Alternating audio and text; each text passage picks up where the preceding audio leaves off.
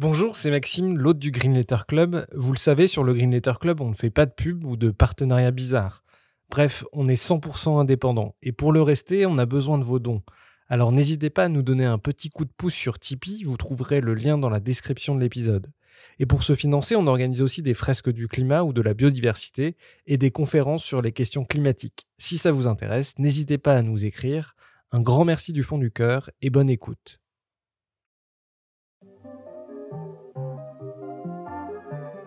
Bienvenue dans le Green Letter Club, la chaîne qui décortique les grands sujets écologiques. Aujourd'hui, nous allons parler de l'impact des métropoles sur le climat. Étalement urbain, consommation frénétique ou ébriété énergétique, les modes de vie urbains sont délétères pour la planète. D'où cette question, faut-il en finir avec les grandes villes? Pour y répondre, nous recevons Guillaume Faburel, professeur d'études urbaines à l'Université Lyon 2, auteur de Pour en finir avec les grandes villes et de Métropole barbare, prix du livre d'écologie politique en 2018. Bonjour Guillaume Faburel. Bonjour.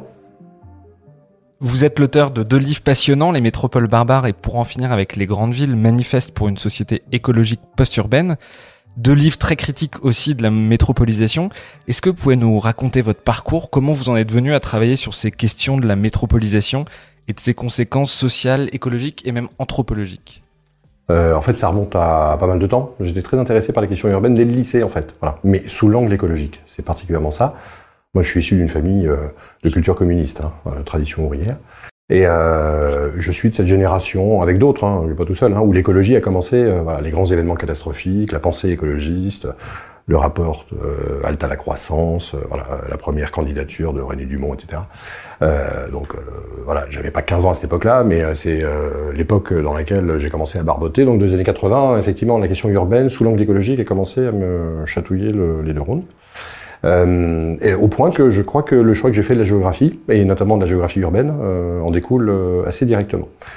Et le deuxième élément qui m'a conforté là-dedans, parce qu'on peut bifurquer aussi à un moment, euh, c'est que je trouvais la géographie n'ayant pas suffisamment environnementalisé sa pensée. Le tournant environnemental de la géographie n'a jamais été pris, ce qui est à mon avis dramatique. Hein. Voilà, c'est celui des années 70 et des années 80, euh, pour différentes raisons d'ordre épistémologique. Je m'étendrai pas là-dessus. Et du coup, euh, voilà, pour moi, il y avait un peu une terra incognita, quelque chose qui me semblait véritablement pouvoir nourrir de l'intérieur ce qui était le devenir des villes, l'habité de la Terre plus généralement, et la géographie là-dedans. Et du coup, euh, bah, j'en ai fait, euh, l'époque, euh, c'était maîtrise, puis après DEA, et puis thèse, sur des problématiques qui lient particulièrement ville-environnement, mobilité, transport, environnement, infrastructure, environnement. Et puis c'était parti. J'ai fait des recherches là-dedans, et j'ai été recruté à peu près sur ce type de profil. Vous dites que la métropolisation est le paroxysme de l'épopée des villes. Est-ce qu'on peut prendre le temps de retracer cette épopée des villes depuis leur apparition? Qu'est-ce que la métropolisation et en quoi c'est une forme de consécration de l'épopée des villes?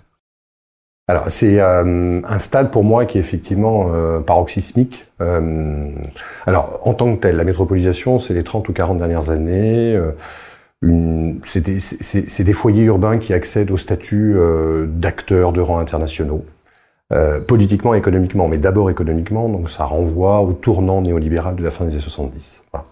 Euh, donc c'est un fait euh, de l'économie globalisée. Voilà, c'est un fait direct d'un stade particulier du capital, sa conversion néolibérale.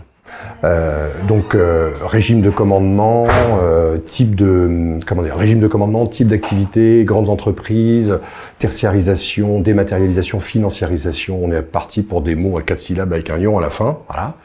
Ça signe les 40 dernières années avec des mutations. Je pense qu'on y reviendra. Bon. Alors pourquoi un stade moi, pour moi, j'espère final. Euh, en tout cas, paroxysmique, parce qu'en fait, euh, euh, c'est pas d'un claquement de doigts, c'est pas apparu comme ça en 1976, le 12 mars. Je dis ça au hasard, hein, n'allez pas chercher, il n'y a rien qui se passe ce jour-là, ou peut-être quelque chose, mais je connais pas. Euh, en fait, non, euh, ça s'inscrit dans deux périodes qui sont de bien plus longue haleine à l'échelle de nos géohistoires. La première, c'est que si c'est un stade singulier du capital, à un moment donné, il faut voir les deux siècles et demi, voire les trois siècles écoulés, hein, depuis euh, les premières enclosures et le capitalisme primitif. Donc l'ère du capitalisme euh, et donc l'ère productiviste, industrielle, euh, la ville industrielle a été le berceau, le foyer premier de cette conversion néolibérale à la métropolisation depuis 40 ans. Donc ces 40 dernières années sont déjà levées dans une période de deux siècles à deux siècles et demi, celle du capitalisme industriel et de la ville industrielle.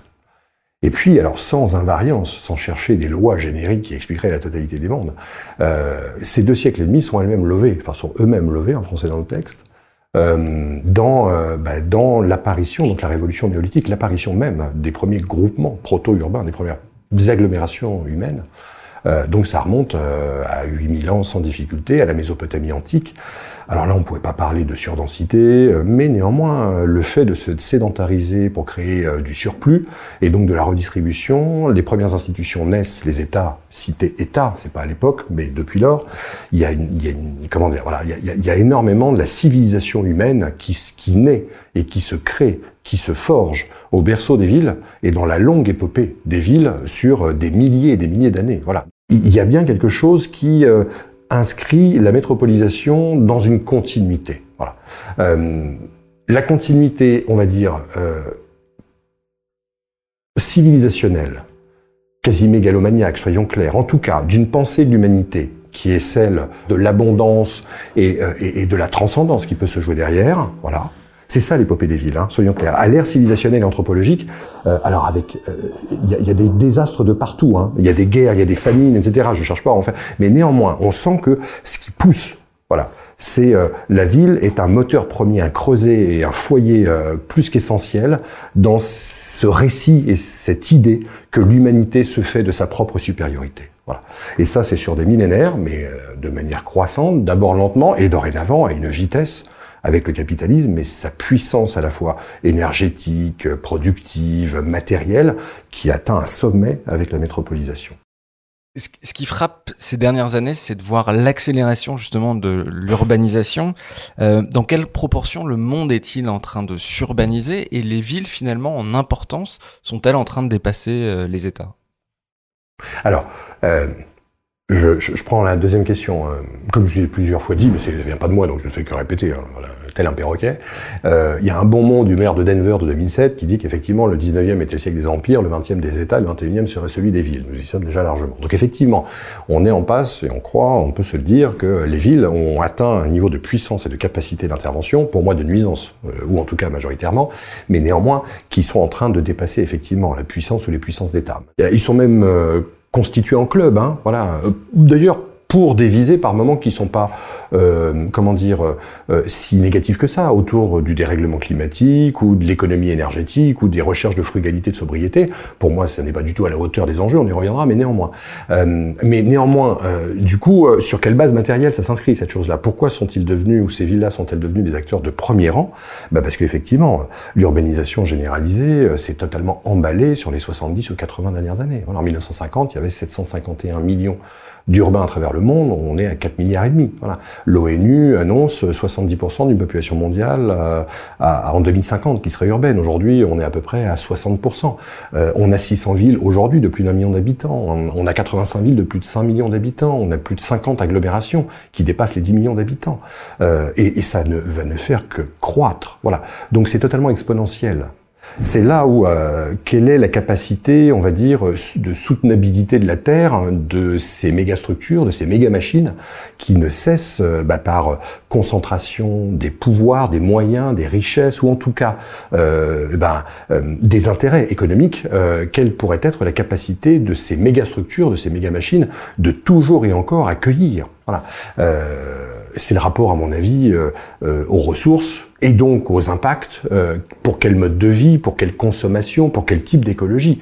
Le débat doit être absolument engagé, et d'ailleurs est lancé, il m'a pas attendu, et bien heureusement. Donc oui, euh, on est à un moment qui est un moment, euh, comment dire, euh, qui est quasi euh, tellurique, métaphysique en fait, de la réalité fondamentale de ce que l'urbain fait à nos vies. Voilà, on ne voit le monde qu'à travers la ville. C'est ça le problème aujourd'hui. Et le problème, c'est que les villes ne cessent à la fois de se densifier, de s'étendre et surtout euh, exploitent la totalité des ressources. C'est les trois visages géographiques pour moi du fait métropolitain lorsqu'on parle de la ville aujourd'hui. Euh, justement, je voulais continuer la discussion en amenant euh, des chiffres sur la table qui me semblent très parlants et, continuer ce que vous dites. En Europe, il y avait en 1800 six villes de plus de 200 000 habitants. Euh, et l'ONU nous dit qu'en 2100, euh, il y aurait une dizaine de villes, je crois, de plus de 50 millions d'habitants, dont Lagos 88 millions d'habitants, Kinshasa 80 millions d'habitants. Euh, et, et, le troisième chiffre qui me semblait intéressant aussi de dire, c'est que euh, la masse anthropique, euh, elle était d'à peu près 3%, c'est-à-dire l'ensemble des choses construites sur Terre était d'à peu près 3% par rapport à l'ensemble des choses végétales au début du XXe siècle. Aujourd'hui, la masse des choses construites par les hommes lourd que la nature. Pèse plus lourd que la nature. Voilà, je voulais vous faire réagir à, ces trois chiffres-là. Qu'est-ce que ça vous évoque? C'est super. ben, euh, ça m'évoque, euh, ça m'évoque déjà euh, comment dire, le, la puissance, voilà, la force du mouvement. Les mécanismes en jeu sont, je le disais, d'une puissance tellurique, mais plus largement, hein, sont d'une magnitude, mais, mais, totalement démesurée. Voilà, on est tous embarqués dans cette réalité-là. Euh, ça m'évoque le fait que la puissance des processus et des mécanismes renvoie à la modalité unique d'une forme de développement et donc d'habiter. Nous sommes sommés d'habiter la Terre en urbain. Voilà. Et ça, c'est problématique parce que, ben alors, le problème, c'est qu'il n'y a pas un urbain, il y a une diversité de formes de vie urbaine. C'est là où il va falloir rentrer et avoir un peu plus de subtilité. Mais néanmoins, c'est quelque chose de très artificiel, de très matériel. Voilà. Donc on est poussé à cette matérialité-là. Et le troisième élément, c'est que ça se fait dans une injustice totale. C'est-à-dire que euh, dans l'histoire que vous relayez et, les chiffres que vous donniez, euh, il y a effectivement des villes euh, anciennement, euh, Istanbul, Alexandrie, Cordoue, etc., qui ont eu euh, des Roms, voilà, des, centaines de milliers, voire des millions d'habitants. mais ça s'est fait en faisant venir des gens d'une précarité absolue, dans un esclavagisme plus ou moins assumé, parce que en fait la précarité, la surmortalité existait d'abord dans ces villes-là, tout simplement parce qu'il n'y a plus les capacités de subvenir à leurs moyens et de, de, de, de survivre. Bon, donc, premier élément, euh, de dire qu'il y a des villes, bon, par le passé en faible nombre, qui étaient de taille suffisamment conséquente, donc euh, ça ne poserait pas la question de la taille aujourd'hui. Moi, faut voir quelles étaient les vies qui étaient proposées et qui en étaient euh, les résidents, les habitants. Bon, mais, et souvent c'était une ville dans un empire. Je prends Rome, Bagdad. Euh, Constantinople, c'est des, des, métropoles euh, étymologiquement, c'est-à-dire la, la, ville, mère, vraiment. Tout à fait, oui, complètement. Euh, et elles étaient effectivement le lieu euh, euh, de symbolisation et de la puissance de l'empire, hein, le lieu de concentration des pouvoirs, le lieu aussi, il faut être clair. Hein, Rome, la démocratie, enfin bon, voilà, il y a, y, a, y a, des choses qui se sont faites depuis Athènes jusqu'à Rome. Il y, y, a une période là où on a eu des pensées, voilà, où la philosophie a apporté quelques idées quand même, dont on s'inspire encore allègrement aujourd'hui. Donc je suis pas en train de dénier la puissance culturelle de ces regroupements, de ces agglomérations-là. Je dis juste que euh, c'est pas parce qu'elles ont atteint une taille momentanément et qu'elles ont été sénescentes assez rapidement, néanmoins, qu'on doit euh, bah, tout simplement dire qu'il n'y a pas d'effet de taille aujourd'hui, qu'il ne faudrait pas nous poser la question de la taille. Bon, euh, néanmoins, force est de constater que on n'est pas du tout dans ce que nous vivons aujourd'hui.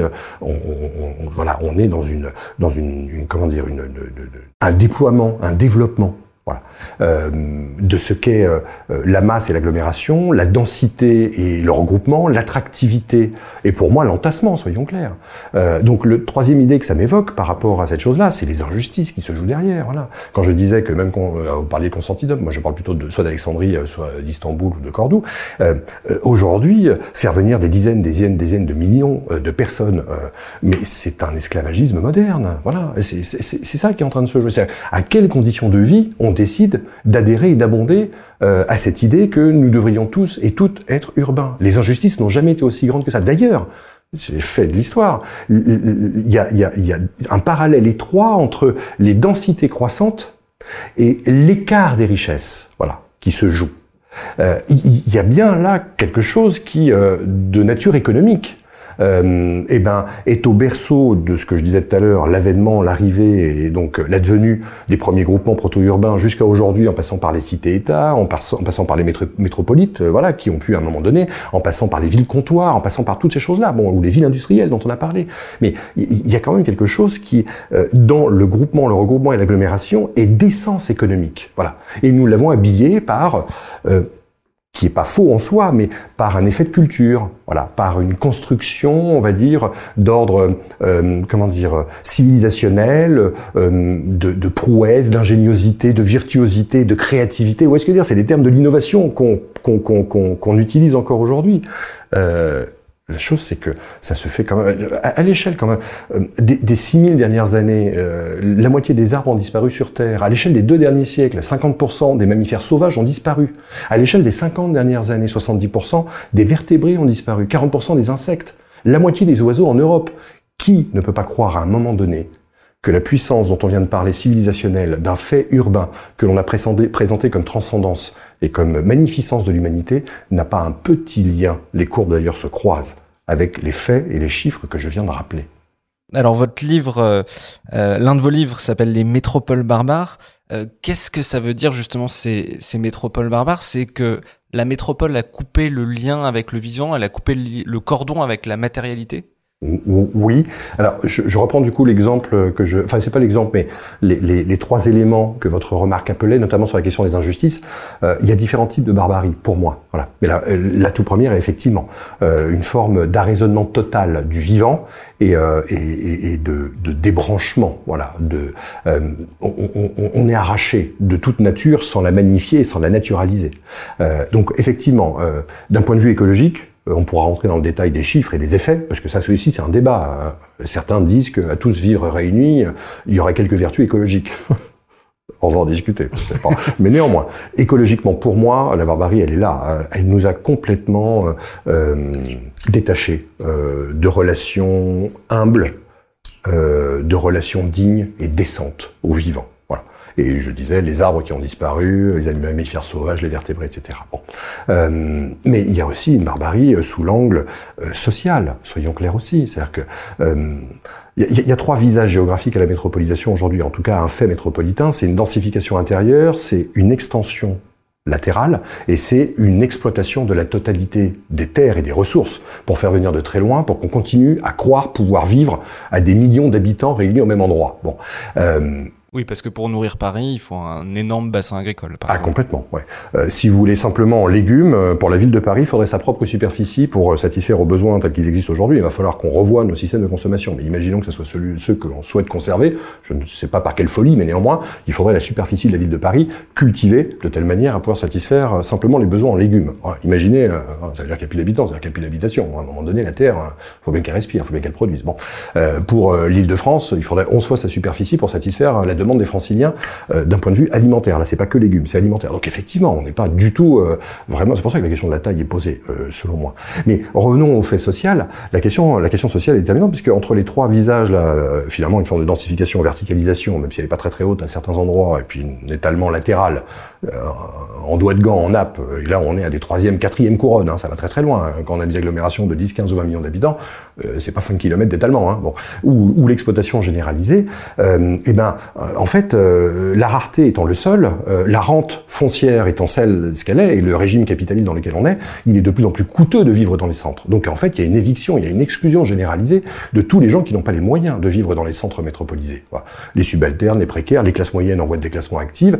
Voilà, ça vient grossir les rangs de ceux qui vont étaler, voilà, ou qui vont éventuellement aller peupler euh, quelques noyaux villageois, quelques bourgades qui initialement étaient à 30 ou 40 km et dorénavant, selon l'INSEE, feraient partie de la même aire urbaine. Voilà. Donc il y a une barbarie aussi au sens euh, où euh, il y a une exclusion, c'est-à-dire que le fait urbain métropolitain n'est pas à portée de toutes les bourses. Voilà, n'autorise pas tous les groupes sociaux de pouvoir jouir de ce qui nous est présenté à longueur de journée comme innovation, comme transcendance culturelle, comme accès à des facilités, comme un niveau de confort, comme besoin de santé, etc. Il y a une exclusion. Voilà. Donc écologique et sociologique, pour moi, sont les deux au croisement, mais aussi politique. On pourrait aller voir du côté du politique. La barbarie, c'est que plus on est réunis au même endroit, plus on doit avoir des institutions qui sont éloignés de notre quotidien. Voilà. Et donc, euh, euh, finalement, une démocratie qui est de moins en moins directe, une capacité, une puissance d'agir qui n'est plus à l'échelle du quartier, mais à l'échelle d'une métropole de 15 ou 20 millions d'habitants ou de 10 millions d'habitants. Mais qui peut croire aller interpeller le capitaine d'industrie ou le chef métropolitain, généralement c'est un homme, hein, soyons clairs, d'un certain âge et un peu blanc, fondamentalement, personne ne croit que ça va revigorer la démocratie. Donc, et politiquement aussi, le fait d'être tous réunis au même endroit, ça nous déprend, ça nous dessaisit. Donc c'est écologique, sociologique, politique, anthropologique. Enfin, on y reviendra. Pour moi, la barbarie, en fait, elle est multiple. Alors, on reviendra sur les aspects sociaux et sur les aspects même de démocratie. Euh, on va se concentrer vraiment sur l'empreinte écologique. Il y a souvent un débat euh, chez les à gauche, en tout cas, sur le fait qu'il faille ou non densifier les villes. Que... Alors justement, quelle est l'empreinte écologique des métropoles? Si je l'ai, je le brevet de chez Fortune. Euh, ça, ça, dépend de la manière dont on aborde les choses. Voilà. Euh, et moi, j'ai beau euh, le retourner dans tous les sens, je vois guère de positivité. Bon. Alors, à partir de quelle échelle, dans quelle contrée, par quel mode de vie, toutes les questions. Voilà la relativité. On peut pas non plus euh, dire comme ça, tirer un trait, faire une toise. C'est pas possible en disant c'est pour, c'est contre, c'est bien, c'est mal. Non. Euh, si on veut fondamentalement inverser euh, la tendance dans laquelle nous sommes embarqués, c'est-à-dire l'effondrement qui s'est déjà engagé, le mur climatique dans lequel on fonce en klaxonnant, euh, il faut revoir les systèmes de besoins, il faut revoir nos consommations. Et d'abord les pays dits développés, et pas ceux qui euh, souhaiteraient accéder à cette chose-là. Et là, les stats sont assez clairs, tout cas les données, d'institutions comme euh, de gens euh, qui sont plutôt dans des formes de radicalité revendiquées. Hein. Il va falloir diviser par 4, 5 ou 6 nos systèmes de besoins et nos systèmes de consommation. Voilà. Après, euh, bah, diviser par 4, 5 ou 6 ces systèmes-là, voilà, ces modes de consommation, donc revisiter assez considérablement nos modes de vie, ça implique à un moment donné euh, euh, bah, d'avoir les bonnes stimulations, d'être dans les bons cadres, les bons habités, pour véritablement, bah, tout simplement, s'en donner les moyens et réaliser cette chose-là. Euh, le technologisme ou la solution technologique, le durabilisme, nous maintiennent dans un système d'éternité et de croissance, et donc d'illimitation. L'autonomie et l'écologie enfin l'autonomie comme écologie, euh, elle euh, nous réapprend l'humilité et la décence dont je parlais tout à l'heure. Dans les données que j'ai été amené à croiser, un urbain, un rural, en tonnes équivalent pétrole, ont un bilan carbone assez voisin. Ce voisinage, en soi, est l'équivalent d'un aller-retour Paris-Sydney. Euh, utilise l'avion pour faire un Paris-Sydney, il y a plus de chances que ce soit des urbains que des ruraux. On a rarement vu des paysans, que je mets dans les ruraux, utiliser à foison l'avion pour se rendre à Sydney, on ne sait pourquoi. Du coup, se posent en fait derrière ces équivalents et ces mesures-là euh, les modes de vie. Mais on pourrait aller au-delà. On peut euh, considérer par exemple la question énergétique qui est fréquemment mise en avant. Euh, question énergétique, à tous nous réunir, nous ferions économie d'énergie. Bon. Tout indique en fait qu'il y a euh, dans des niveaux d'agglomération, alors qui dépassent des seuils, faut voir selon les cas, mais dans tous les cas, il y a des effets d'inversion passés un certain niveau qui est variable selon les lieux, mais il y a une surconsommation. Voilà. Une surconsommation parce que, alors effectivement, il y a un parc de logements en France avec des passoires thermiques, etc., mais aussi parce qu'il y a une ancienneté, et parce que, on le sait euh, de tout temps, il y a toujours eu euh, un surcoût de l'équipement par une suragglomération. Voilà. Ça coûte cher, ça prend de l'énergie que d'aller chercher de l'énergie, de l'apporter, de la consommer. Et ça, l'histoire des techniques et des sciences est claire en la matière. L'énergie n'est pas neutre énergétiquement pour être produite, voilà. Et deux, il n'y a jamais une énergie qui s'est substituée à la précédente parce que plus valeureuse ou en tout cas plus vertueuse. Elle s'est toujours additionnée, voilà. On n'a jamais été autant en mouvement qu'à l'ère d'Internet. Donc, cette idée qu'il pourrait y avoir un effet de bascule, une conscience généralisée vers la sobriété, alors que les villes nous maintiennent dans un état d'ébriété énergétique, font dire que à tous nous agglomérer, on ne fait pas économie. En tout cas, passer un certain seuil, voilà, que certains collègues situent à 100 ou 150 000 habitants, il y a des inversions qui s'opèrent. De l'économie d'échelle, on passe à une déséconomie d'échelle. Voilà. Il y a un moment donné, j'ai l'impression que ce débat-là sur la ville serait vertueuse, parce que tous réunis, nous ferions économie. Euh, c'est une vieille antienne qui n'a jamais véritablement été démontrée. Et on peut les prendre sous tous les angles. Alors, on pourrait aussi parler des impacts. Voilà. En termes d'effet de serre ou en termes de dérèglement climatique, euh, c'est, on est bien placé aujourd'hui, mais il y a trois semaines, un mois, c'était le cas, et ça va se reproduire dans 15 jours. Il y a des fournaises, des étuves urbaines, voilà. Les niveaux caniculaires ne vont cesser d'augmenter. Une petite officine euh, qu'on pourrait pas qualifier de révolutionnaire, le FMI annonce en 2100 94% de la population mondiale, qui sera 80% urbaine, vivra plus de trois semaines de canicule mortelle par an. Voilà ce que ça veut dire. Et on, on parle bien de population urbaine. Euh, donc, euh, on a 3 milliards et demi de personnes qui vivent des stress hydriques et climatiques depuis euh, les centres urbains et depuis les villes grossissantes.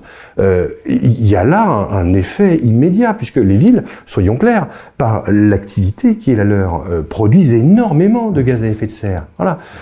donc, oui, ça se limite pas aux périphériques ou aux limites morphologiques, mais néanmoins, elles sont des productrices premières des gaz à effet de serre. Donc d'un point de vue climatique, de production de gaz et d'effet, de réchauffement, d'études, de dérèglement, il y a un lien qui est immédiat. L'agriculture, j'en parlais, c'est sans fin. Et on vient même d'apprendre que vous avez aujourd'hui une bonne quinzaine de métropoles à travers le monde qui s'enfoncent sous le poids du béton et du pompage des nappes phréatiques. Et c'est annoncé pour concerner plus de 15% euh, de la population mondiale à horizon 2050. Donc le béton n'est pas de bon conseil pour l'écologie, on le savait, mais ça commence à avoir effet et, et avoir quelques conséquences assez dramatiques si j'essaye de reprendre ce que vous dites, c'est que euh, en fait le mode de vie urbain exacerbe nos besoins. Par exemple, quand il fait chaud, on va prendre des logements climatisés alors qu'à la campagne euh, la nature euh, naturellement va où les, les, murs importants vont euh, rafraîchir que par exemple comme on est déconnecté de, du vivant on va manger un, avocat qui a été produit au Mexique ou au Chili c'est le mode de vie urbain en fait qui fait que le bilan carbone, le bilan matériel euh, des villes est bien supérieur à celui de la vie rurale L'arrachement de nature dont je parlais, c'est une insouciance généralisée, une indolence par rapport bah, tout simplement euh, au bilan matière. Voilà, de ce qui euh, est amené à être consommé et à l'empreinte écologique que ça peut représenter. Voilà. Il y a une insouciance totale. Mais soyons clairs, hein, euh, moi je vois aussi euh, dans des petits supermarchés de périphérie reculée, de petites villes ou de villes moyennes, des gens qui achètent de la goyave et de l'avocat sans difficulté, des bananes hors saison. Voilà, ça vient de très très loin, ça a un bilan mais, mais dramatique. Voilà, donc je ne suis pas en train de dire que les villes, il y aurait les méchants et que les gentils seraient ailleurs. C'est pas ça du tout. Mais c'est dans la ville que ces modes de vie se construisent. Voilà, c'est dans euh, les, espaces métropolisés que, euh, comment dire, il y a prescription de ces styles et de ces formes de vie. Tout simplement parce que tout le monde regarde, mais c'est le fait de civilisation, la ville avec des yeux en amouré, avec un désir rentré.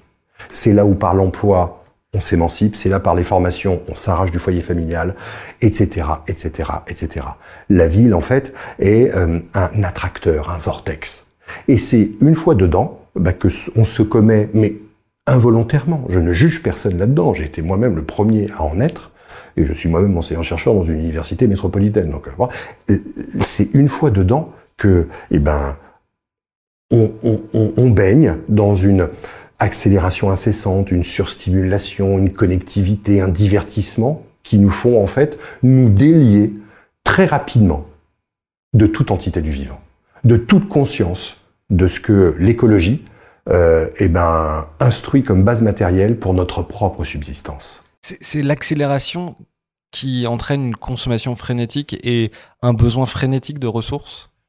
Oui, alors euh, l'accélération, c'est pas simplement l'accélération des déplacements mobilitaires, c'est vraiment l'accélération des vies, fondamentalement. Voilà, une surstimulation permanente. On consomme des relations, on est capable de switcher euh, on va dire, d'une manière de penser à une autre manière de penser, j'exagère à peine. En tout cas, euh, il y a une rapidité, une fluidité. C'est là où je parle d'accélérateur de particules. C'est dans les espaces urbains que le capital se fluidifie, se transmute à une vitesse grand V. Et on en est par des attachés cases ou tout simplement en y résidant des agents involontaires. Donc effectivement, c'est pas l'accélération au sens de la de déplacement, même si elle n'a cessé d'augmenter. C'est plus largement le mouvement.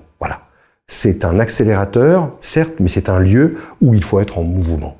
Au mouvement cognitif, en mouvement intellectuel, en mouvement culturel, en mouvement économique. Euh, et, ça se fait avec quelques fatigues, hein, soyons clairs. Il y a un désamour croissant du coup, le divertissement va jouer le rôle de rustine, de mon point de vue. Le divertissement va donner quelques compensations, mais aussi euh, le nomadisme, voyager deux ou trois fois par an pour se ressourcer, se dépayser, se reposer quelque peu à l'autre bout du monde, moyennant 40 balles par EasyJet, si on le souhaite. Voilà.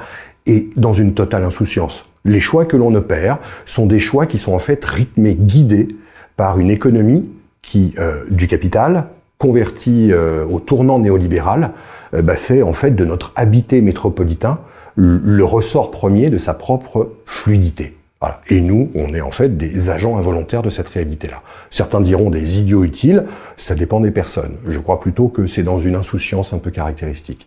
Donc oui, accélération au sens de fluidité, divertissement au sens de compensation connectique pour faire citoyenneté. On est en ville sommé d'appartenir à des réseaux multiples et variés. C'est ce qui permet d'ailleurs d'avoir une diversité relationnelle voilà. euh, et de croire éventuellement de co-appartenir à une multitude, à une myriade de communautés. Mais tout ça ne se fait pas écologiquement de manière neutre, fondamentalement. C'est-à-dire qu'on a besoin, par exemple, pour assurer la sécurité dans les villes, de caméras, ou c'est ce que font beaucoup de maires. Euh, on a besoin de téléphones pour se guider dans la ville, euh, pour rester en communication avec les gens qui sont plus loin. Toutes ces choses-là qu'on n'aurait pas nécessairement besoin dans des villes plus petites ou dans des ruralités. Alors, ça vient rapidement et c'est déjà installé, soyons clairs. C'est là où les modes de vie, euh, l'urbanisation, en fait, est totale. Les modes de vie se sont considérablement urbanisés, y compris en dehors. Bon, euh, donc, euh, je redis, il ne s'agirait pas de monter les uns contre les autres, fondamentalement, et d'opposer radicalement. Je dis juste que, d'un point de vue politique, sociologique, écologique anthropologique, tout ça dans l'ordre ou dans le désordre, la grande ville métropolisée est une prescription généralisée. Voilà. Et l'horizon d'atteinte pour se réaliser. Et c'est là la métaphysique qui se joue derrière, qu'on a besoin de transcendance et d'ascendance. On veut se réaliser en passant à un moment donné dans sa vie de plus en plus, euh, de moins en moins longtemps, mais à l'époque ça l'était, par la ville. Du coup, en dehors, qu'est-ce qui se passe? En dehors, vous avez des comportements qui sont aussi a ou anti-écologiques. Hein, voilà. Les SUV ne cessent de se développer aussi dans les périphéries. La connectique, euh, ces gens-là ne sont pas dans... Alors il y a des fractures numériques, hein, soyons clairs, mais c'est plutôt des classes d'âge, c'est plutôt des lieux, des zones blanches clairement identifiées. Euh, je suis pas en train d'opposer ou de monter les uns contre les autres. Je dis juste par contre que si la question est d'ordre écologique, par les empreintes, par les consommations, par toutes ces choses-là, il y a peut-être une petite chance qu'en étant dans d'autres environnements, dans d'autres cadres habités, qui ont des espaces un peu plus ouverts, qui ont quelques fougères, qui ont un peu de grand air, où on peut euh, admirer, regarder la constellation la nuit, plutôt que dans la ville où la luminosité obscurcit en fait les étoiles qu'on pourrait regarder. Il y a tout un tas d'environnements qui, en dehors des villes, sont des stimulations à une prise de conscience. Voilà. Sont une sensibilisation à la fragilité et à la vulnérabilité du vivant. Et en plus, euh, il y a encore, on y reviendra, quelques terres pour éventuellement faire directement de sa main et produire ce dont on a besoin. Il y a quelque chose qui est frappant, c'est quand on regarde les différentes euh, élites, ou ce qui est supposé être les élites, on voit les élites politiques, financières, culturelles, sportives. Toutes ces élites, c'est des élites qui vivent en ville. Euh, il y a un mépris des autres formes d'habiter, comme vous dites, euh, de la campagne, du périurbain, euh, contre, euh, par rapport à la ville. La ville, c'est devenu euh, le rêve par lequel, enfin, toute réussite passe par le fait d'habiter en ville. Oui, tout à fait. Et y compris, soyons clairs, euh, dans le fait même de s'accomplir. Voilà. Réussir ne veut pas dire nécessairement professionnellement. C'est aussi s'arracher d'une condition d'entrée fuir une famille à un moment donné parce qu'on estime devoir vivre un peu différemment. Voilà. Et je ne parle pas de déviance, hein, soyons clairs. Voilà. Euh, du rapport au genre, du rapport à la sexualité, toutes ces choses-là se jouent aussi dans la ville. Donc, euh, la ville est aussi, par l'anonymisation, un moyen de se construire sa propre identité. Voilà. Donc, euh, oui, les élites sont urbaines parce que le foyer économique, parce qu'on peut y faire un peu de profit, voilà, accumuler un peu de richesse et du coup s'émanciper ou en tout cas gagner en notoriété. Donc, c'est la reconnaissance hein, qui se joue derrière. Mais fondamentalement, la ville est aussi un lieu où culturellement on peut accoucher quelque chose, on peut se construire un peu différemment. Euh, c'est ça le méta-récit de l'urbain. Voilà, c'est ça la fable collective qui est arrivée à son terme, je crois. Mais non pas à son terme parce que euh, l'anonymie, ah, quoique, ouais, les données de la Fondation Abbé Pierre tendent à montrer que le sentiment d'isolement et de solitude est de plus en plus grand aujourd'hui et majoritaire dans les villes de plus de 100 000 habitants. Lorsqu'on croyait que c'était dans les campagnes, c'est pas qu'on le croyait, c'était vérifié. Donc c'est même en train de s'inverser de ce côté-là. C'est-à-dire que les vertus, les valeurs de l'urbain, celle euh, bah, de, ce que j'évoquais il y a 15 secondes, hein, euh, de la mosaïque sociale, de la production de la création culturelle, de l'anonymisation, tout ce qui nous a incité à un moment donné à en rêver est en train de s'inverser. Voilà. Mais, et vous avez raison, les élites économiques, les élites politiques, les élites universitaires, si tant est qu'elles soient élites, hein, soyons clairs, mais mes collègues, mais ils ne jurent que par la métropole, fondamentalement. Parce que un surcroît, une supériorité d'urbanité, parce que des formes d'aménité, parce que des lieux de rencontre, mais fondamentalement, l'écologie n'a jamais commencé à traverser leur propre réflexion. L'urbain n'est jamais interrogé pour ce qu'il est fondamentalement. Loin d'être la solution, il est le problème d'entrée, socialement, écologiquement, anthropologiquement et politiquement. Donc oui, les élites adorent les villes. Et c'est pour ça que le terme de périphérie est apparu. C'est pour ça que les gilets jaunes sont nés en dehors des grands espaces métropolitains et qu'on va disqualifier ça par un vote éventuellement réactionnaire, identitaire, frontiste. Alors que oui, certainement, mais que le message, à mon avis, renvoie aussi à cette manière de ne voir finalement autrui, l'altérité, que par le prisme de l'urbain. C'est problématique. Voilà. Parce qu'en fait, cette imposition, cette injonction à n'habiter la Terre que par le prisme de l'urbain, eh ben, en, train de faire passer justement la planète par trépas. C'est un peu gênant quand même. Alors vous dites souvent que la métropolisation est un urbanisme néolibéral. C'est vrai qu'on lit rarement euh, le fait néolibéral ou le mouvement néolibéral et l'urbanisme. Qu'est-ce que ça veut dire un urbanisme néolibéral? Euh, C'est un peu ce que Michel Foucault disait autour euh, du biopouvoir et des biopolitiques qui se jouent derrière. Un urbanisme du contrôle un urbanisme de l'organisation des conduites, un organisme, un, urbanisme pardon, euh, qui euh, va particulièrement enjoindre d'avoir des pratiques et des comportements attendus, fondamentalement. Euh, C'est-à-dire que ça doit être un peu rentable. C'est-à-dire que ça doit rapporter. On doit être un peu guidé. On ne peut pas braconner. On ne peut pas détourner les dispositifs c'est l'œuvre situationniste des années 60-70, hein, soyons clairs, avec la psychogéographie et le mouvement des situationnistes. Des situationnistes. C'est le droit à la ville de Lefebvre dans les années 50-60 qui instruisait une rupture par rapport à ça. Résistons. Sauf que le tournant néolibéral est intervenu et que la totalité de l'urbanisme et de l'aménagement aujourd'hui sont convertis par la logique de projet à guider nos existences dans le sens attendu celui du mouvement et de l'accélération, celui du divertissement. Je reprends pas les différents véhicules anthropologiques. C'est en ça, fondamentalement, qu'il y a euh, un urbanisme néolibéral, en fait, qui est tendu à la fois par le rendement financier, ça doit rapporter. Il y a des intérêts, il y a une financiarisation généralisée. Hein. Voilà. Le pouvoir de Bouygues et de Lexity, c'est quand même quelque chose. Il n'y a pas que ces deux-là, il y en a des centaines d'autres, d'accord? Donc il y a une financiarisation.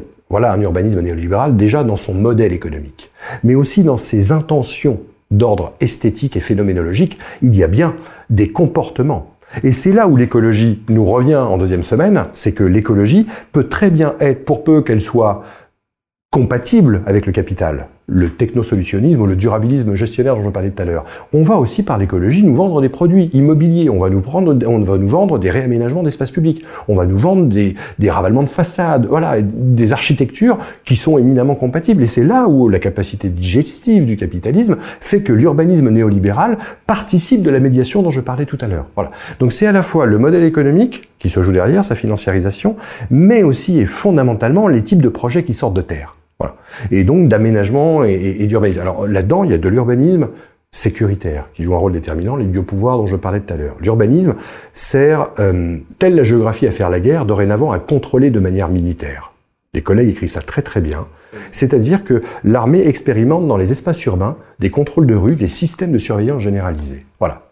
Et les technologies et les techniques de maîtrise, voilà, c'est dans les villes qu'elles sont expérimentées.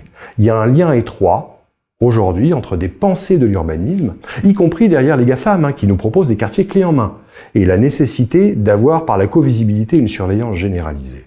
L'urbanisme militaire est apparu, depuis maintenant 30 à 40 ans, comme par hasard, au moment du tournant néolibéral et de la métropolisation.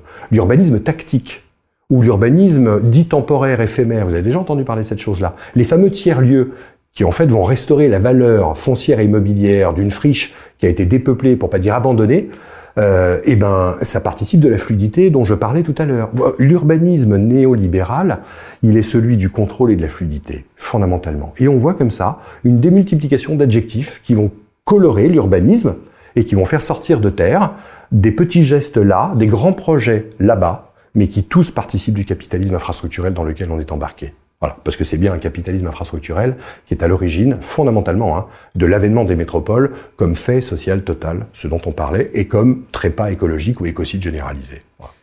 Vous parliez tout à l'heure de ce qu'on pourrait appeler l'économisation des, des, rapports humains, des rapports sociaux, c'est-à-dire que tout ce qu'on faisait avant euh, avec des amis, des proches, etc., aujourd'hui est financiarisé. Je prends par exemple le, déménagement qu'on pouvait souvent faire euh, collectivement, qui est aujourd'hui, euh, on peut faire appel facilement à des entreprises de déménageurs.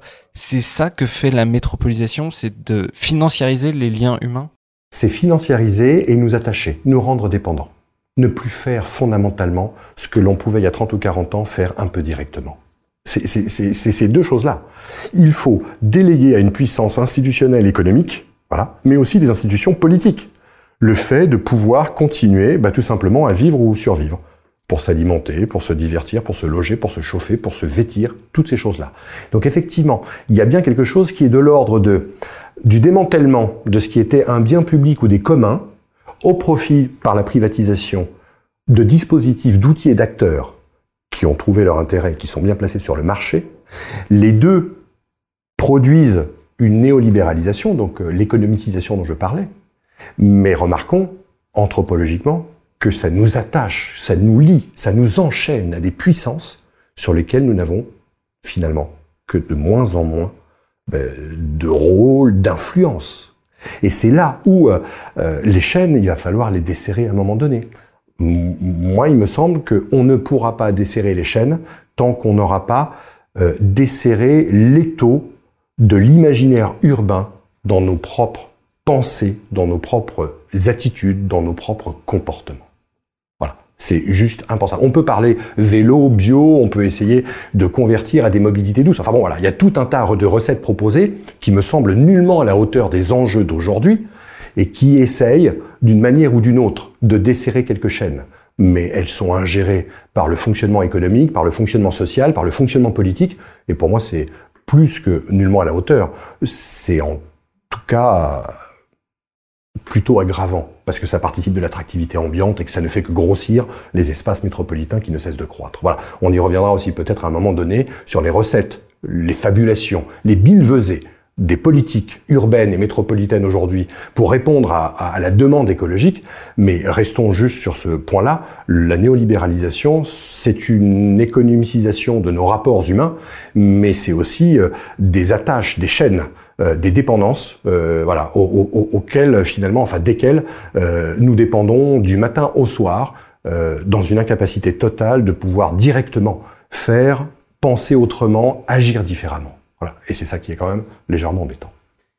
Alors il y a un autre sujet qui est intéressant avec la métropolisation, c'est aussi la mise en concurrence globalisée des métropoles entre elles. Elles, elles essayent de se spécialiser, de d'attirer en se spécialisant? Oui, exactement. Euh, mais en créant des alliances, il y a des agencements qui s'opèrent. Voilà, il y a des divisions dans lesquelles on joue, euh, dans lesquelles on a des alliés et des opposants. Euh, effectivement, un des, faits remarqués quand même, c'est que de l'économie néolibérale, du tournant, parce que la métropolisation, je ne le redis pas, hein, incarne ce moment-là singulier du capital, c'est de créer une marque, d'avoir du branding, naming, enfin bon, là on est rentré dans le globish, hein. attention le marketing, il y a de l'anglais mauvais d'ailleurs à peu près à tous les étages. donc effectivement, les villes vont devenir des marques à part entière. Elles vont créer leur propre marque, pour essayer d'exister, d'attirer, de se faire connaître à l'international et pouvoir peser dans le concert des villes qui comptent. Euh, le marketing territorial va jouer un rôle déterminant à l'ouverture, à sortir un peu euh, les villes poussiéreuses, les villes patrimonialisées et faire venir de très très loin. Mais du coup, ça va enclencher, c'est pour ça que le marketing va jouer à plein, on va essayer de créer un imaginaire du désir.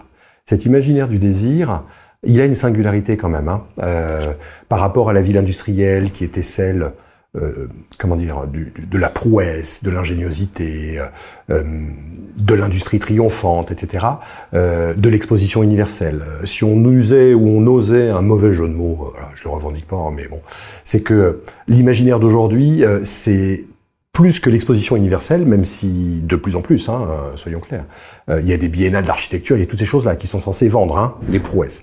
Euh, plus que l'exposition universelle, c'est l'exposition de soi dans l'universel. Le marketing territorial aujourd'hui doit caresser dans le sens du poil le désir personnel qu'on a de co-appartenir ou de vouloir co-appartenir à cette modernité. Donc c'est des marketing très ciblés avec des groupes ou des classes qui sont particulièrement visées, les talents, les classes créatives, les classes dirigeantes, les élites internationales, euh, les membres du techno-managériat, etc. sont clairement visés par des messages. Euh, bon. Euh, et du coup, pour aller jusqu'au bout, le marketing va être autoréalisateur puisqu'il va aussi participer de processus, alors pour le coup qui ont une réelle matérialité, même si les discours sont très matériels, soyons clairs, qui est autour de la festivalisation, de la touristification, de la patrimonialisation.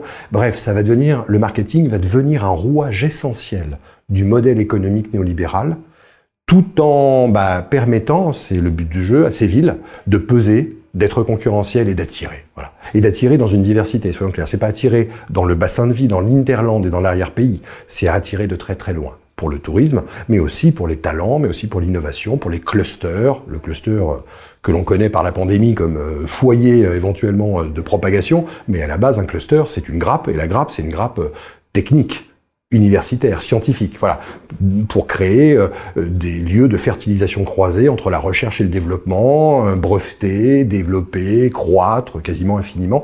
Voilà, faut faire venir les ingénieurs, faut faire venir les designers, faut faire venir les architectes, faut faire venir les commerciaux. Voilà, tous les publics cibles, le marketing va jouer un rôle déterminant.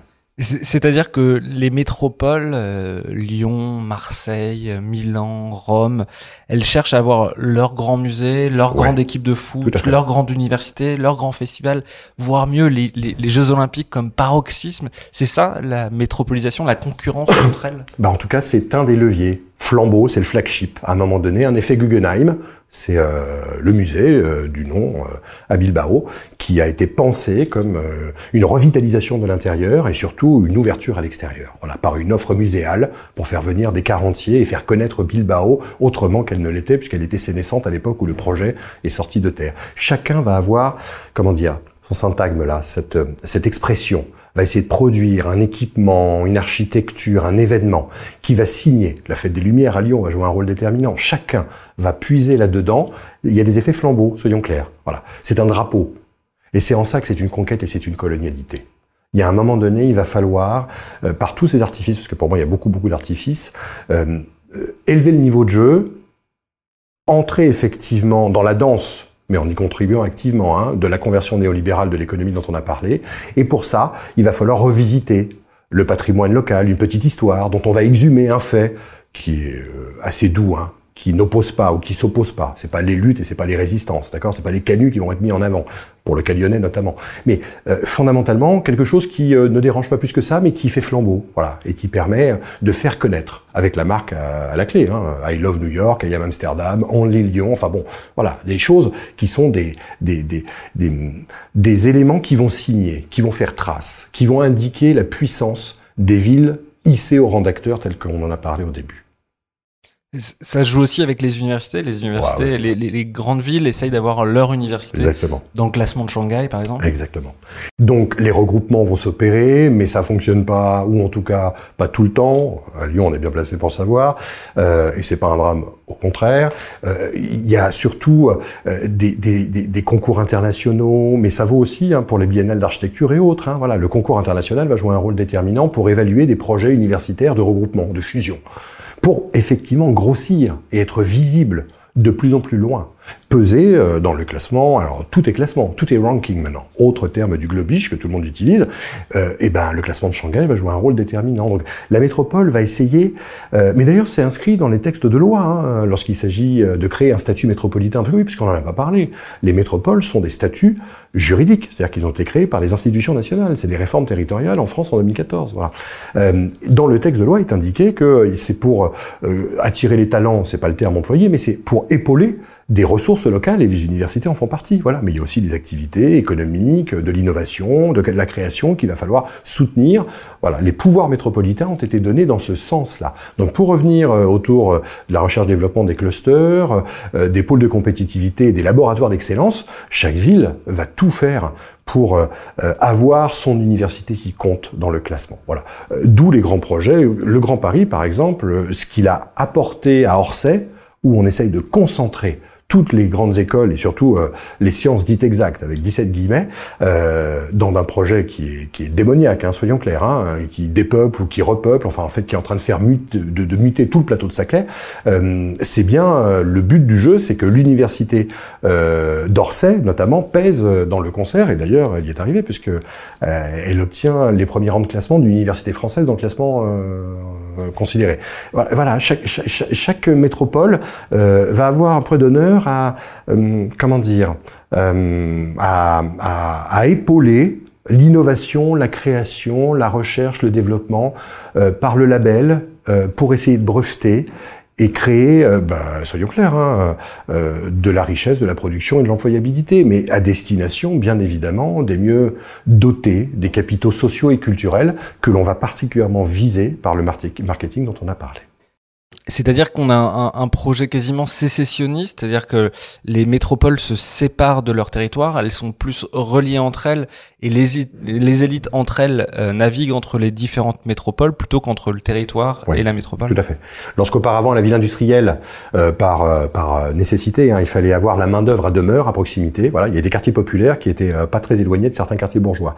Là, ça s'est complètement arraché, c'est hors sol, effectivement. Donc le, là, le but, c'est de peut-être moins regarder l'arrière-pays et effectivement d'être beaucoup plus ouvert à, l'entièreté ou au vaste monde. Voilà, et de peser dans ce concert-là, fondamentalement. Euh, alors, soyons clairs, euh, les populations qu'on ciblait là, euh, ça représente, allez, faut regarder dans le détail, hein, entre les élites internationales, les classes dirigeantes, les classes créatives, le techno-managériat, etc. On est de l'ordre de, allez, il y a les jeunes, soyons clairs, qui sont une cible, les jeunes euh, que l'on cherche à former dans les universités, avec la mobilité Erasmus de métropole en métropole, hein, soyons clairs, voilà, parce que les universités sont très implantées dans les métropoles, c'est ce qu'on a déjà dit. Euh, les personnes d'un certain âge qui reviennent dans les villes métropolisées par euh, confort de santé, par offre de services, vous mettez tout ça bout à bout, on arrive à 30 ou 40% maximum de la population hexagonale. Donc ça veut dire que tout le monde n'est pas éligible. C'est les évictions, ce sont les évictions et les exclusions dont je parlais euh, tout à l'heure. Mais fondamentalement, euh, il s'agit bien euh, de choyer, d'attirer ces populations-là. Et du coup, il s'agit bien à un moment donné, comment dire, de regarder d'autres publics, de mettre en œuvre d'autres politiques et, et, de se détourner assez rapidement de l'ensemble du bassin en fait. Alors le bassin reste le bassin d'emploi et le bassin de vie, soyons clairs. C'est dedans que l'on va aussi puiser, parce que pour faire tourner ces méga machines, il y a tout un tas de boulots disqualifiés, soyons clairs, hein, que certains euh, ont appelé les premiers de corvée, euh, voilà, par rapport à des premiers de cordée qui est quand même d'une morgue bourgeoise, euh, là pour le coup très sécessionniste aussi. Bon, ces métiers-là ont besoin, mais... C'est quoi ces métiers? Ah, les métiers du soin, les métiers de la sécurité, les métiers de l'entretien, enfin tous ces métiers-là qui font vivre la méga machine, soyons clairs, et qui sont pas ceux du marketing territorial, c'est pas ceux qu'on cherche à mettre en visibilité. Euh, en tout cas, dans le capitalisme globalisé qui a la métropole comme tête de gondole. Hein. Bon, euh, du coup, euh, il y, a des publics euh, qui euh, sont maintenus sous le joug du fonctionnement métropolitain, voilà donc, euh, mais qui ne peuvent plus, peuvent plus vivre parce que euh, voilà, les cœurs de ville sont devenus totalement inaccessibles, euh, que l'on va invisibiliser, dont on va pas trop parler. le récit de l'exposition de soi dans l'universel dont je parlais tout à l'heure, cet imaginaire et le marketing qui peut l'accompagner, c'est effectivement s'adresser au vaste monde. Donc c'est décoller, s'arracher. Et donc se déprendre de son arrière-pays. Alors il y a bien un bassin de vie avec un bassin d'emploi, mais le but est quand même de faire droit à certains types d'activités qu'on va particulièrement mettre en avant.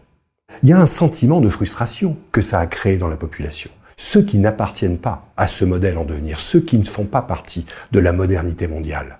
Les périphéries et les votes que nous constatons aujourd'hui sont le produit de cette euh, unicité du modèle de développement. Voilà de, de, de, cette réalité qui s'est imposée, mais depuis les discours d'élite dont on parlait tout à l'heure, des champs de l'économie politique, euh, intellectuelle, qui n'ont juré, moi il y a des pépites autour de ça, sur la vie métropolitaine par rapport à d'autres vies, d'autres formes d'habiter, mais qui sont aggravées dans un marbre pour euh, les archéologues du futur. Qu'a-t-on été dire sur des gens qui n'appartenaient pas à ces formes-là? Par exemple? Oh ben c'est... Euh, le gradient d'urbanité, par exemple. J'ai des collègues géographes qui vous disent que le gradient d'urbanité décline des centres métropolitains à l'éloignement périphérique. L'urbanité, c'est quoi? C'est des manières d'être. C'est des manières d'être amène au monde, d'être civilisé. On a donc un gradient d'urbanité, c'est-à-dire un niveau de civilisation et de civilité qui peut l'accompagner, qui décline depuis l'hypercentre parisien jusqu'aux 70 km ou 80 km. Voilà ce que des collègues qui ont eu un prix en géographie en 2019, un prix international, sont capables de dire sur les périphéries. Des choses comme ça, j'en ai des centaines. Voilà. De la sociologie, de la philosophie, de la géographie. Une disqualification, une morgue, un déni généralisé. C'est-à-dire que les, les, gens qui habitent euh, à la campagne ou dans ce qu'on appelle le périurbain sont des ploucs. Je, je, je, le dis. des, euh, des bouseux, ils sont pas finis. C'est exactement ça. Voilà. Alors j'ai une collègue qui est à l'inverse. Heureusement, on est quelques-uns, j'espère. Donc en l'occurrence Valérie Joussaume qui a parlé de plouk pride, c'est rendre la fierté au monde de la campagne, au monde des ruralités, parce que cette fierté leur a été retirée par ce méta-récit, par cette magnificence, par ce triomphe de l'urbanisation généralisée qui a pour quintessence la métropolisation. Voilà. Il y a bien quelque chose là. Il y a une lutte qu'il faut engager. Les périphéries ont bien été créées par les centres métropolitains. Mais, mis à part quelques-uns, la majorité j'ai d'autres collègues, hein, Olivier Mongin, philosophe, euh, voilà, euh, qui dans la revue Esprit euh, dit grosso modo que les petites villes ne vivent pas la diversité, ne peuvent pas faire insertion, ne sont pas fondamentalement des lieux d'accueil et d'émancipation. Voilà, elles, ne prônent que la sécurité, alors que les grandes villes offrent la liberté. Voilà le message que l'on donne. Jean Viard, sociologue que l'on voit dans tous les médias, et notamment en ce moment sur sur France Info, qui nous dit grosso modo que les métropoles sont le foyer de l'humanité voilà. Alors il s'est retourné parce qu'il l'a fait plusieurs fois, mais pour lui, la numérisation ou le numérique euh, est un moyen de trouver quelques accommodements. Mais soyons clairs, la lumière, c'est les termes qu'il emploie, vient de la métropole et de la métropolisation. Comment peut-on dire ces choses-là en 2021, 2020 ou 2019 que ça remonte à ces moments-là? L'élite, les élites, je ne veux pas tout réunir, ne jurent que par cette chose-là. Ils y sont habitants, résidents. Ils ont un petit précaré pour pouvoir, par la birésidentialité, télétravailler dans le TGV et s'en éloigner, se ressourcer très tranquillement, écrire un petit article, voilà, et revenir joyeusement dans leur précaré, dans leur petit appartement, éventuellement des cœurs métropolitains. Ça, ça peut paraître comment dire, dénonciateur ce que je fais. Et c'est nullement le but, parce que moi-même je ne suis pas totalement cohérent et loin s'en faut. Mais il va falloir que les mondes de l'université, enfin, les pensées disciplinaires et un peu disciplinées, se posent quelques questions sur les mots.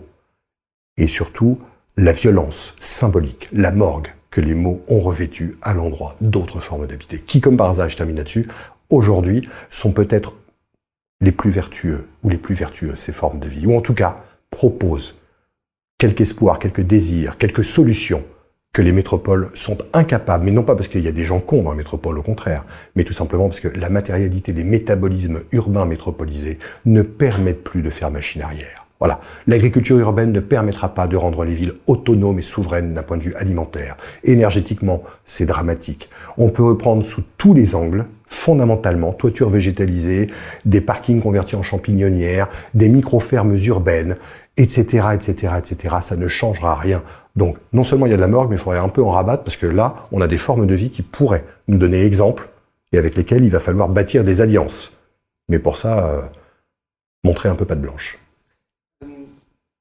C'est cette à la fois cette dévitalisation euh, de ce qu'on pourrait appeler euh, le périurbain, la France périphérique, et à la fois ce mépris dans le récit urbain vis-à-vis de, de, ces populations-là, qui pour vous peut expliquer euh, les gilets jaunes, le vote frontiste, euh, peut expliquer aussi euh, le Brexit, l'émergence, par exemple, d'un personnage comme Trump. Pour vous, c'est cette, ce mépris de ces populations-là, allié à une sorte de dévitalisation économique de ces territoires, qui explique ces phénomènes politiques qu'on voit un peu partout dans les pays occidentaux? Euh, pour moi, oui. Euh, ça n'est pas la cause unique, vous l'avez dit. Hein, euh, il y a une dévitalisation économique, euh, voilà, il y a une déprise, voilà, un, un, déclin, mais un déclin selon un modèle de croissance qui effectivement pose quand même question depuis les centres métropolitains. Donc là, on tourne en rond, hein, on est des hamsters. Il va falloir changer de roue à un moment donné, on va pas pouvoir euh, faire autrement. Mais néanmoins, euh, d'autres l'ont écrit bien avant moi. Christophe Guiduy sur la France périphérique, mais les, les, volets de bois vert qui s'est prêt du côté des collègues universitaires, parce que justement, il défendait cette idée-là que culturellement, il y a bien quelque chose qui est celui, alors du déclin certes, mais aussi d'une certaine diversité, mais qu'il euh, y a un sentiment rentré, euh, effectivement, de maltraitance, de violence symbolique et matérielle qui est faite. Donc euh, oui, pour moi, on est là sur un champ d'explication qui pourrait avoir la métropolisation comme comme comme comment dire, comme, raison, pas unique, mais néanmoins assez, assez importante. et un exemple de morgue, c'est les termes qu'on nous a, a nous-mêmes employés. Ville moyenne, périurbain, des choses comme ça il n'y a pas moins qualifiant que ces réalités-là. Voilà les termes officiels utilisés par les instituts, en l'occurrence l'INSEE, et plus largement par tous les collègues qui travaillent sur ces questions et ces réalités territoriales-là. Comment voulez-vous construire un sentiment de fierté lorsque vous êtes une profession intermédiaire qui habite dans une ville moyenne et qui, plus encore que la ville moyenne, vit dans le périurbain d'une ville moyenne? Vous vous reconnaissez dans ces termes-là? Il n'y a pas moins disqualifiant que les mots que l'on emploie. Donc le dédain et le déni, il est euh, certes par le fait métropolitain, mais il est aussi, on parlait de marketing, voilà, les mots sont les choses à un moment donné, comme disait Michel Foucault, qui était d'une fertilité conceptuelle assez extraordinaire. Il faudrait un peu à un moment donné qu'on pense aux mots que l'on emploie, s'il va falloir, puisqu'il va falloir retrouver des alliances et repenser des agencements. Alors il y a une question, euh, on, le voit bien, euh, les métropoles ne sont pas tout à fait dans votre cœur. Quelle est selon vous la taille idéale du coup des villes? Il n'y a pas de réponse unifiée autour de ça. Euh, moi, ce qui importe là-dedans, avant d'arriver sur ce que pourrait être les talons de mesure, voilà, une strate à privilégier, une strate territoriale, euh, il faut qu'on admette le fait qu'on va devoir décroître. C'est vraiment ce euh, vers quoi il me semble plus que nécessaire de porter la pensée et de déployer les idées. Euh, donc euh, la question de la décroissance urbaine, euh, elle est plus que nécessaire au regard bah, de tous les impacts, toutes les conséquences dont on aurait pu poursuivre l'énoncé et la litanie. Alors, s'il s'agit de décroître à un moment donné pour aller jusqu'où? Quelle est la taille idéale? C'est bien évidemment variable selon les contrées, les écosystèmes, les ressources, les habitudes culturelles, les histoires urbaines. Enfin bon, voilà, on ne peut pas généraliser. Euh, mais il se trouve que dans l'arc ouest européen, dans l'Occident triomphant et son anthropocentrisme et sa modernité, euh, il y a plein de signaux qui convergent de différentes sources. Hein, voilà. Euh, depuis des millénaires jusqu'à aujourd'hui, donc de manière très contemporaine, pour dire que entre quelques dizaines, petites centaines d'habitants jusqu'à 20-30 000, on serait là sur la strate qui pourrait, sous condition de changement de comportement, soyons clairs, il ne s'agit pas d'y aller avec SUV, réclamer la 5G, avoir une piscine ou des surfaces surdimensionnées. Hein. Je, c'est pas constant, il va bien falloir qu'on abaisse le taux de charge, le niveau de charge et donc les systèmes de besoins qu'on les revisite assez fondamentalement.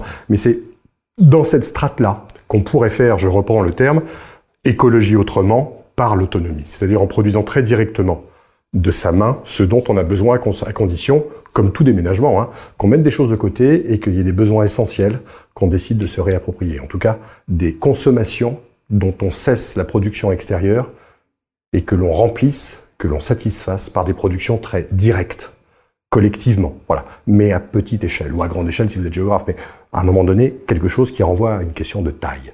C'est à ce niveau-là, à cette strate-là, à mon avis, que on peut peut-être, en tout cas, toutes les données tendent à converger autour de cette strate-là, et j'insiste sur la faisabilité de cette géographie-là, d'un redéploiement populationnel, d'un repeuplement des campagnes, des ruralités et des périphéries, au détriment, bien évidemment, des surconcentrations et des surdensités urbaines et métropolitaines. Et ça, c'est crédible dans des pays qui font, par exemple, comme la France, 65 millions d'habitants? Eh ben oui, parce qu'en fait, alors, comment dire, c'est impossible avec la pensée dominante qu'on a décrite par le menu, c'est tout à fait plausible géographiquement. C'est ça le pire. À l'échelle internationale, mais c'est simplement un calcul, ça ne veut rien dire puisque c'est hyper moyenné. Mais on a 13 000 mètres carrés de terre arable par terrien. Voilà. 13 000 mètres carrés terre arable, donc cultivable et prairie, pour éventuellement quelques équidés, ou en tout cas un peu de fourrage, et bon, voilà, pour faut nourrir un peu.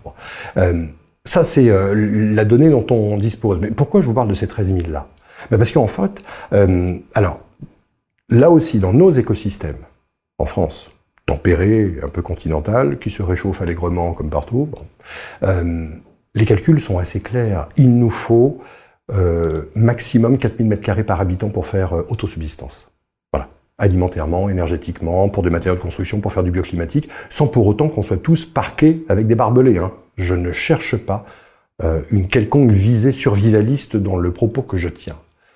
4500 ou 4000 mètres carrés par habitant maximum, euh, bah vous multipliez par le nombre d'habitants en France, voilà, et on arrive globalement à 50% de la surface hexagonale qui serait artificialisée entre guillemets, en tout cas occupée.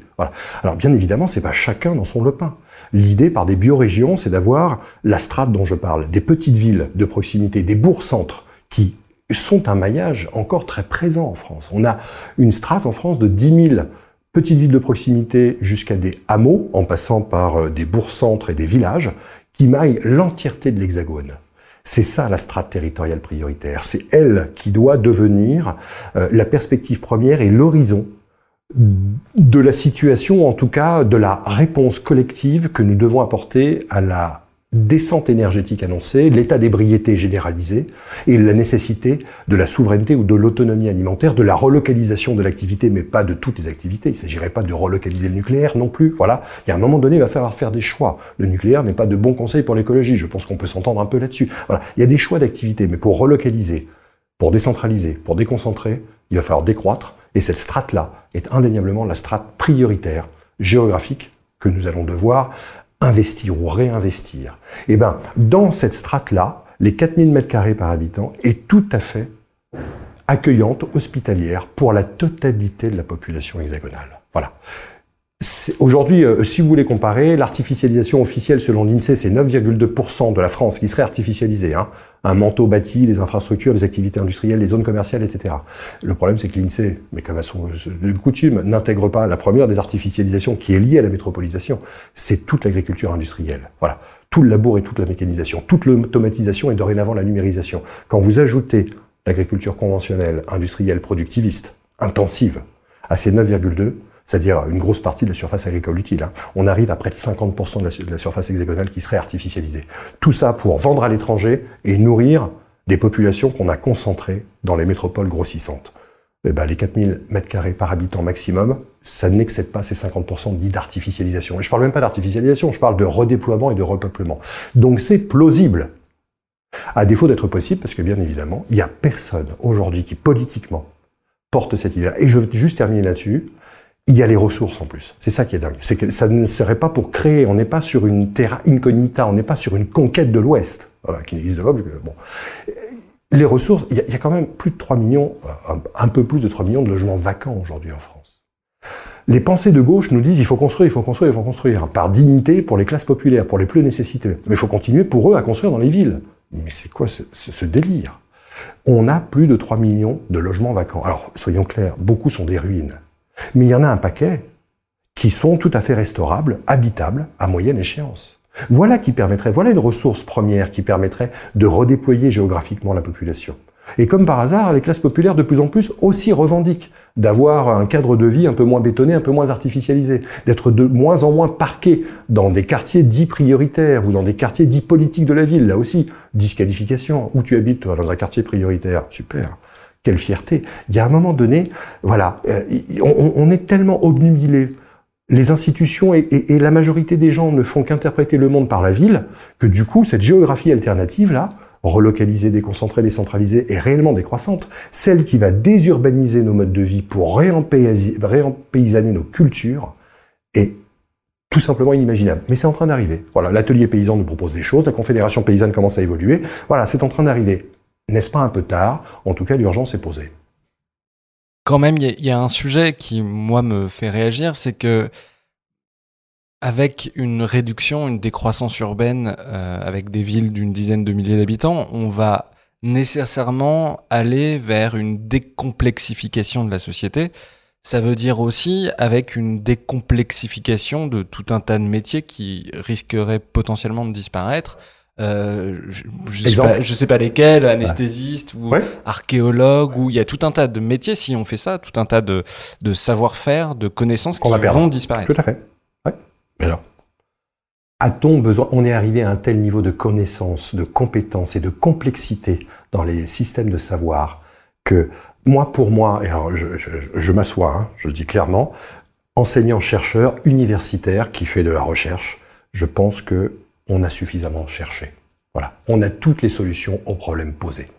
Il va juste falloir se retourner et faire un tri sur ce dont on a besoin ou pas. Un anesthésiste, a priori, on en aura encore un peu besoin. Mais a-t-on besoin d'un plateau chirurgical à moins de 30 bandes de chez soi? Je ne suis pas certain. Par contre, qu'on ait d'autres rapports à la médecine, qu'on ait d'autres rapports aux soins, qu'on réouvre éventuellement quelques dispensaires ou plus largement, qu'on ait un rapport euh, du soin par la familiarité, par la proximité humaine, par le rapport au vivant, ça, ça me semble essentiel. Ce sont d'autres cultures médicales, hein, soyons clairs, hein. ce sont d'autres cultures du soin qu'on pourrait importer d'ailleurs d'Orient plutôt que dans l'Occident triomphant. Je crois sincèrement que, effectivement, c'est un déménagement au sens littéral du terme. Il y a des choses qu'on va devoir laisser et des choses sur lesquelles on va devoir collectivement s'entendre pour conserver la nécessité. Voilà. Mais il va falloir faire un tri. Et le tri va devoir être un peu scrupuleux pour pas que la quantité soit la même dévastation à l'arrivée que celle que l'on a cherché à quitter.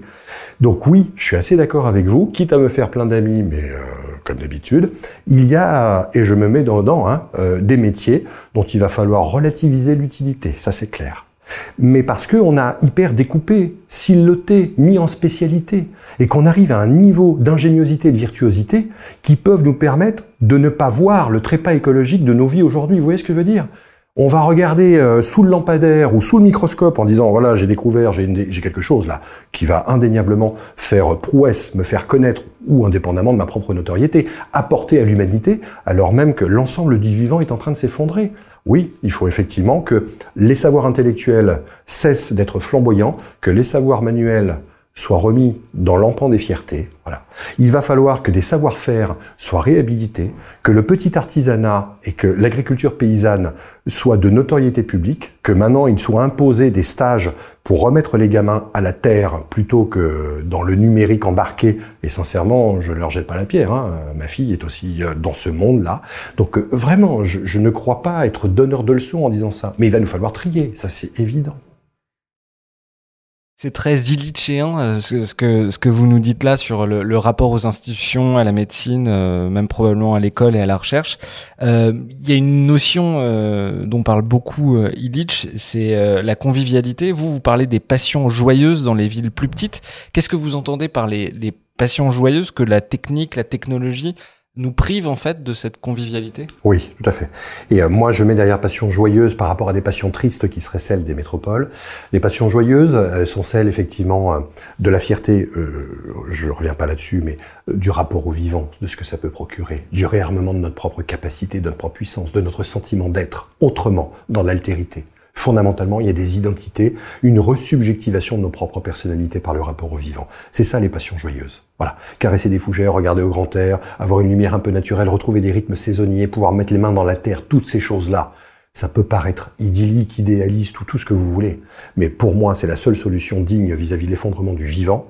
Et deux, comme par hasard, ça restimule quelques sentiments, quelques sensations et ça produit quelques émotions que pour la plupart, on a perdu de vue, fondamentalement.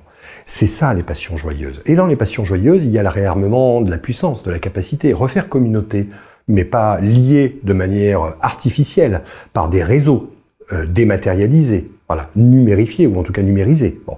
Mais plutôt dans euh, des cultures locales. Voilà, je suis pas pour le folklore du plaisir du folklore, mais il y a énormément de cultures qui euh, sont en dehors de tous les radars de la pensée dominante et de la pensée des élites. Voilà. Et je ne veux pas faire mon discours anti-système, sincèrement. C'est normal que depuis, bah, on est à Paris, voilà, depuis Paris, on regarde ces cultures-là au mieux avec un peu de distance. Il y a à se réapproprier et à réinvestir la convivialité, c'est euh, le sentiment de bâtir et de faire du commun, de construire en commun. Il y a par le vivant beaucoup à refonder de nos communs, dans les biens communaux, dans le fait de faire communalité. Et donc, euh, excusez-moi, il y a une perspective aussi éminemment politique au sens communiste du terme. Voilà. Tout le monde l'aura remarqué, c'est la même racine. Il y a quelque chose là qui, euh, comment dire, va devoir fondamentalement euh, être reconsidéré, revisité. Euh, et, je ne vois pas autrement. Euh, si nous sommes des êtres du vivant, parmi d'autres, si on a exploité, exterminé une partie entière de ce vivant-là, et qu'il nous faut maintenant ardemment non pas faire machine arrière, mais faire chemin retour, puisque les bras ont été retirés des campagnes pour les villes, il faut que les villes rendent les bras aux campagnes avec d'autres cerveaux. Euh, ce vivant-là va falloir, par la sensibilité, par l'émotion, par la spiritualité, par la manière d'être au monde, par le rapport intersubjectif, d'une pluriversité plutôt que d'une universalité. Voilà. Une multinaturalité, c'est-à-dire qu'il y a une diversité des naturalités plutôt que euh, quelque chose qui euh, serait euh, de la culture euh, métropolitaine, voilà, euh, qui, est quand même très détaché du vivant. Il, va nous falloir reconsidérer ces réalités. Il va nous falloir, et pour ça, le seul moyen, c'est d'être en contact direct. Les passions joyeuses, c'est un déménagement. la question, comment dire, de la convivialité, c'est quels sont les vivants qui peuplent l'altérité et la convivialité qui est censé euh, donner euh, du cœur à l'ouvrage, du sens à nos vies. Sincèrement, il n'y a que en changeant de cadre habité, je ne parle pas de logement, hein, voilà, d'espace de vie, d'environnement existentiel, que l'on peut peut-être imaginer à un moment donné, eh ben, sortir de la tristesse, parce que tout le monde commence à se poser des questions par le désamour, hein, des vies surstimulées, accélérées, densifiées, artificialisées, au profit, euh, bah, avec les 4000 mètres carrés dont je parlais tout à l'heure, d'un autre rapport à ce qui fait écologie. Si je caricature un peu ce que vous dites, c'est que, euh, les métropoles euh, mondialisées homogénéisent beaucoup nos modes de vie, nous privent de la capacité de décision parce que dans une ville comme Paris, un individu ne peut pas décider grand-chose. Euh, là où vous, ce que vous dites, c'est que au contraire, euh, dans les petites villes, c'est les individus en faisant communauté qui se créent une culture commune et qui ont aussi, euh, au surplus, la capacité démocratique de se gouverner eux-mêmes. Oui, et qui pour se gouverner, pour refaire communauté, pour se réapproprier une puissance que la métropole leur a soutirée, au nom d'un pouvoir d'agir qui est de voter de temps en temps et de ne pas être écouté, parce que c'est quand même ça, pour moi, la démocratie d'élevage dans laquelle nous sommes, euh, remet aussi au cœur la question des affects. Voilà. Le vivant est un autre régime affectionnel que la marchandise. Voilà. C'est-à-dire que le vivant va procurer en nous des sensations, des sentiments et des émotions qu'on a perdues, qu'on n'a jamais eues, que d'autres dans nos générations antérieures ont pu connaître, mais je ne magnifie pas ces moments-là, parce qu'il y avait aussi la dureté, la pénibilité, soyons clairs. Mais c'est de remettre les affects comme moteur, voilà, comme dispositif de nos propres capacités. Réapprendre à voir le monde un peu différemment. C'est ça les affects, hein, les esthétiques qui nous entourent, euh, peuplés de pierres minéralisées et de béton armé, d'asphalte euh, chaussé pour pouvoir se déplacer, ça obstrue un peu, ça encalamine un peu les neurones. Moi, je crois sincèrement que il y a manière à faire autrement puissance d'agir et communauté, mais au plus près de ce que nous sommes des êtres du vivant. Voilà. Et donc, nous sommes des êtres du sentir. Nous sommes des êtres de situation. Nous sommes du coup des, des êtres ancrés dans des réalités. Et les formes d'habiter loin de nous être imposées sont le dernier espace politique qu'il nous faut reconquérir. Au moment de la pandémie du Covid, on a beaucoup parlé de l'exode urbain, c'est-à-dire l'exact inverse de l'exode euh, rural, des populations entières qui migreraient vers les campagnes.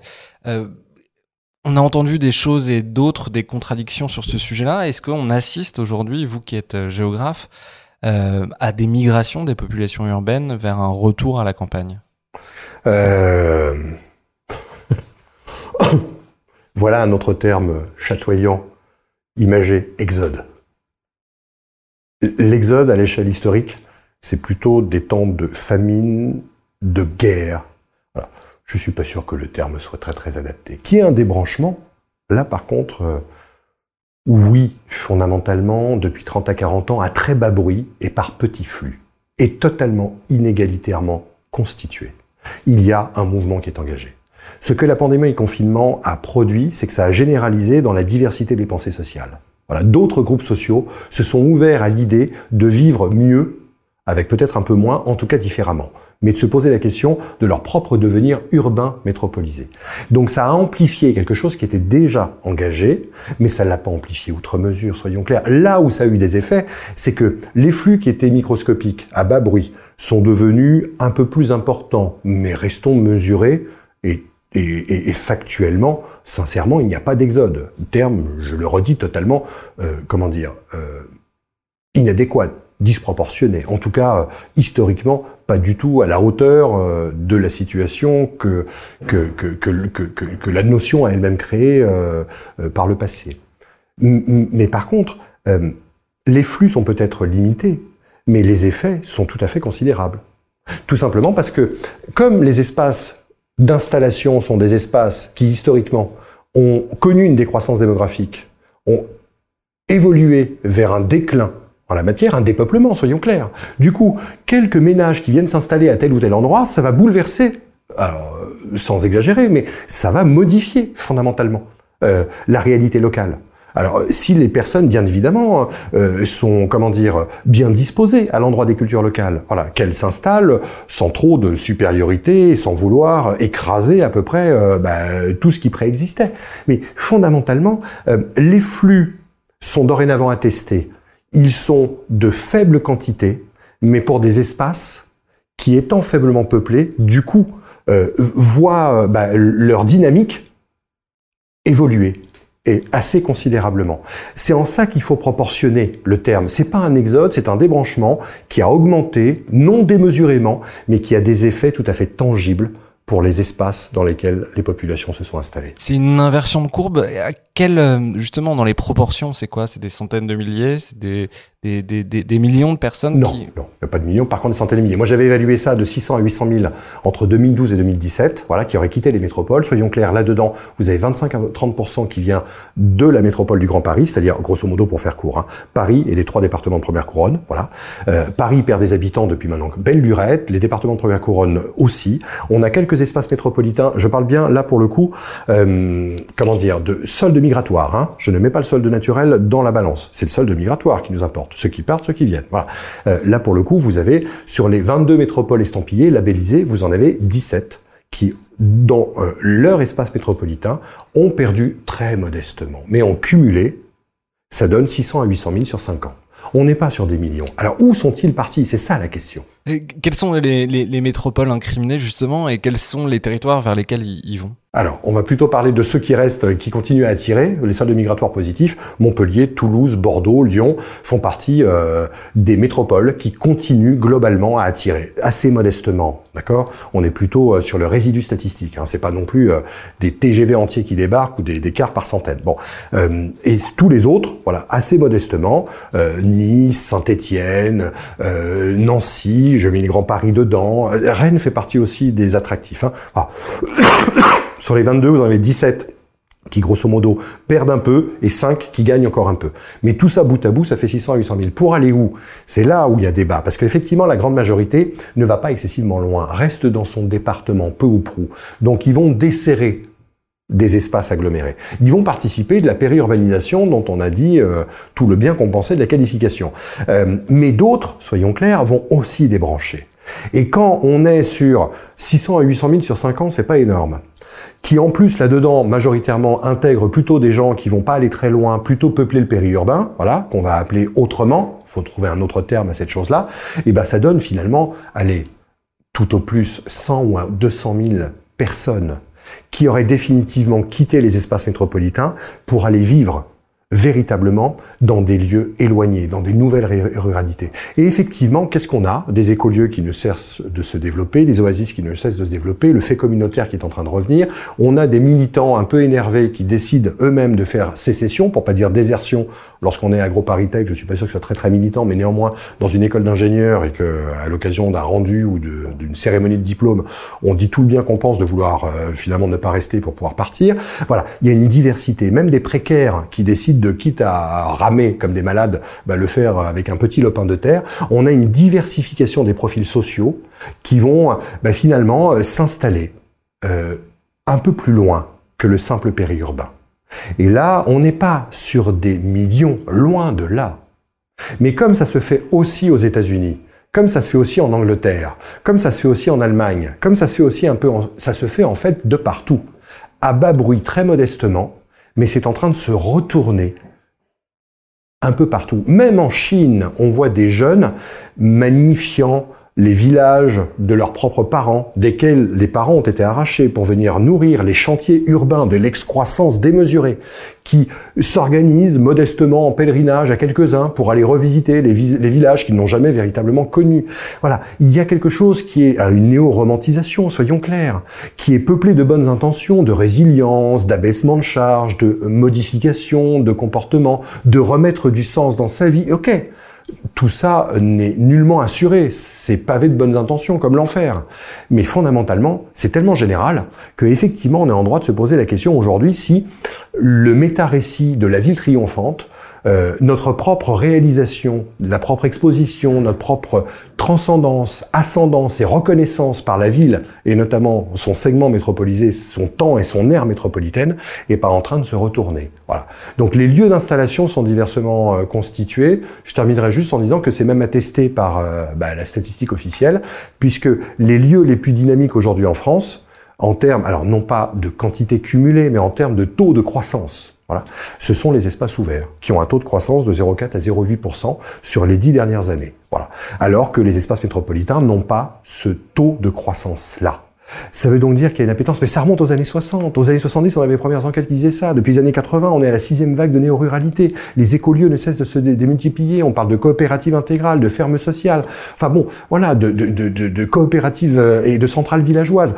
C'est la strate dont je parlais, les 10 000 en question, qui suscitent beaucoup d'envie, beaucoup de désir, beaucoup d'engouement euh, c'est pas assuré. On peut rapidement se désillusionner. Je ne sais pas ça se dit, c'est pas joli, mais ça mérite d'être clair. Fondamentalement, c'est bien ce qui est en train de traverser, et j'insiste, une diversité de situations d'origine et de pensée sociale. Ce n'est pas simplement une petite bourgeoisie qui celle de la fin du 19e avec son petit lieu de villégiature, partons le jeudi et revenons le mardi. Non, euh, ça peut exister. Le télétravail, il y a des gens hein, qui sont bien dotés, mais ils n'ont pas attendu le confinement pour avoir leur petit précaré dans le village planétaire. Et y aller trois, quatre fois dans l'année par TGV ou par bagnole interposée. Là, on a même les demandes HLM sur l'ensemble du fragment ouest euh, français, depuis la métropole du Grand Paris, n'ont jamais été aussi importants. Les demandes, donc c'est à niveau de ressources, éligibles, euh, n'ont jamais été aussi importants. Ça veut dire que des gens qui vivent en HLM dans l'île de France demandent de plus en plus nombreux à euh, bah, bénéficier dans le parc HLM d'un lieu, d'un logement à Rochefort, euh, à Nantes, à Rennes, voilà, pour tout simplement, euh, euh disent-ils, les enquêtes sont convergentes, bah, faire un peu subsistance, autonomie, voilà, c'est des termes qu'ils emploient. Il y a un moment donné, je, en fait, tous les signaux convergent. Je ne vois pas comment on ne pourrait pas considérer cette option comme à la fois sérieuse et en même temps nécessaire. Dernière question, je vous laisse euh, choisir euh, la question que vous voulez parce que j'en ai deux en tête. Est-ce qu'il y a un, sujet qui vous paraît euh, fondamental et qu'on n'aurait pas abordé sur cette question-là? Ou est-ce que vous auriez un message à adresser aux, gens qui nous écoutent? Dans la surstimulation qui est la mienne et le désir d'abondance que je défends ardemment, je vais prendre les deux, hein. mais une fraction de seconde chacune. Euh, à mon avis, mais on en a parlé, la question de l'autonomie. Il faut vraiment qu'on se pose la question, euh, vraiment maintenant sérieusement, de comment on fait autonomie, euh, selon quelle modalité de vie, pour quel type et mode, style et forme de vie. Voilà. Qu'est-ce qu'on mange? Comment on bâtit? Comment on se chauffe? Comment on se déplace? Comment on fait communauté? Comment on fait culture? Mais et du coup, j'en viens à la deuxième question. Il n'y a pas plus réjouissant, pour pas dire jouissif, voilà un terme de la métropolisation. Nous devons jouir du monde. Eh bien, employons ce terme-là. Il n'y a pas plus jouissant que de nous poser ces questions-là. Mais à condition, alors là, pour le coup, c'est une invitation, une adresse, à arrêter d'écouter, si tant est qu'on puisse le faire, tous les messages de l'idéologie métropolitaine qui est dominante et qui est indécente, au profit d'une écoute qui est celle de son corps. Euh, je ne parle pas de l'âme qui a une perspective philosophique, une certaine religiosité. Hein. Vraiment, le corps laisser parler à un moment donné et laisser monter ce que pourrait être un désir profond.